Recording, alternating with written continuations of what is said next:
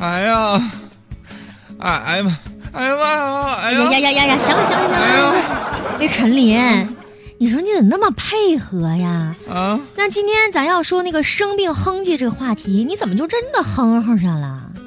啊，对呀，不是说那个哼唧呻吟可以止痛吗？嗯，我这不得身体力行，我得我得我得实验实验呢。再说了，我的确受伤了，啊，而且伤的吧还不轻呢。这么巧啊？啊，嗯，哪儿受伤了？我看看。我受的伤吧，那简直是伤人于无形，伤人于内心，手段残忍的令人发指啊！哎呀，这么严重啊！啊，我明白了，你就说吧啊。你又想向谁借钱，人家没借给你了吧？不是，这是什么什么玩意儿啊？事情是这样式儿的，隔壁林大爷家那个小外孙子吧，惹我了。啊？我每次回家的时候吧，我总能看到他。嗯他呢，每次都朝我跑过来，非常严肃认真的就问我啊：“大伯，你怎么会长得这么丑啊？这孩子真有见识哈！？”嗯，不是不是不是，因为我就奇怪，他怎么管你叫大伯呢？对差辈儿了吗？就是啊。不过长得丑，倒是、嗯、真的。哎呀，婷婷，你是不是在补刀啊？你气我是不？你也是，人家小孩嘛，就出于好奇心而已啊，就问你两句，你别放心上啊。可是呢，他已经连续说了一个多月了，我的自尊心呐、简直被摧毁的支离破碎的呀！所以我得好好的止痛，我得止止痛。哎呀，哎呀妈呀！当我们我们受伤的时候，喊叫出来是一种本能。在这之前呢，生物学家就认为，人类之所以进化出这种本能，就是为了警示他人的存在的危险，也可能是为了博取他人的这个关注，或者是博得别人的同情。啊，但是新的研究表明，我们之所以这样做，实际上是为了转移自己的注意力，以提高对疼痛的耐受性。你看吧，你看吧，我说管用吧，那我就说这个方法好吧。哎，我就我跟你讲，不是陈林，你刚才不是哼起来的吗？怎么突然不疼啦？疼疼，我的心依然很疼。哎呀妈呀，哎呀妈呀，哎呀！这最新发表在《疼痛》杂志上的一项研究当中呢，来自新加坡一个大学的非常有名的心理学和生物学部门的这个科学家就发现了，人类对于疼痛的表达，那是全球性的啊，跨越了语言的障碍，而且是有共享性的，就是怎么说你都能听得懂。是吧？咱举个例子吧，在这个遭遇伤害、疼痛的时候，英国人怎么喊呢？啊，怎么的？但是英语里学过呀，叫 ouch 啊。南非人呢叫 Anna，这个意大利人呢叫 Nna，哎，不是 Nna，Nna 好像不是哈、啊 n n a 好像是东北话哈。你就别管是什么了，反正呢，这个中国人喊呢，一般就是像你那样，哎呦啊疼，哎呀哎呀哎呀，这叫你这让你喊的怎么这么难听呢？难听吗？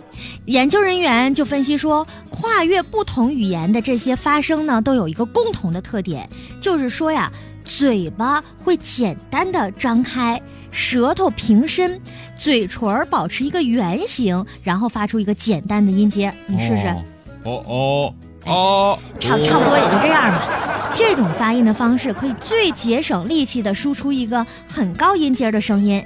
就是说，呃，口型比较小，但叫唤的声音挺大的。嗯，所以在遭遇疼痛的时候呢，就很容易有效的表达，这也符合化学上这个省力高效的原则呀。你看人类多聪明啊！哎呀，这科学家呢招募了五十六位志愿者，进行了双手浸泡在可以刺激产生疼痛的冷水中耐受时间长度的测试实验，结果就发现了，在允许喊叫的实验当中，那受试者呢可以忍受疼痛的最长时间达到了三十秒时间。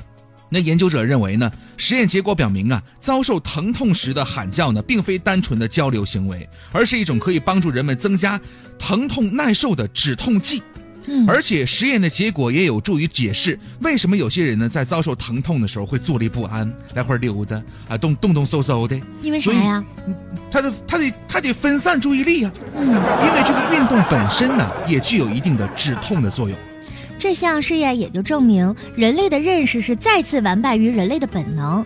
人类的这个常识之所以认为这个哼唧啊无助于止痛，都是因为通常人们认为这疼痛啊是客观存在的、一成不变的。嗯，而事实上呢，只有当这种伤害的信号被上传到你的大脑皮层的相关的区域，经过分析之后，才能产生一种疼痛的感觉。对，也就是说，虽然伤害性刺激本身是客观存在的，但是呢，这个疼痛啊，其实它是你的一种主观的感觉。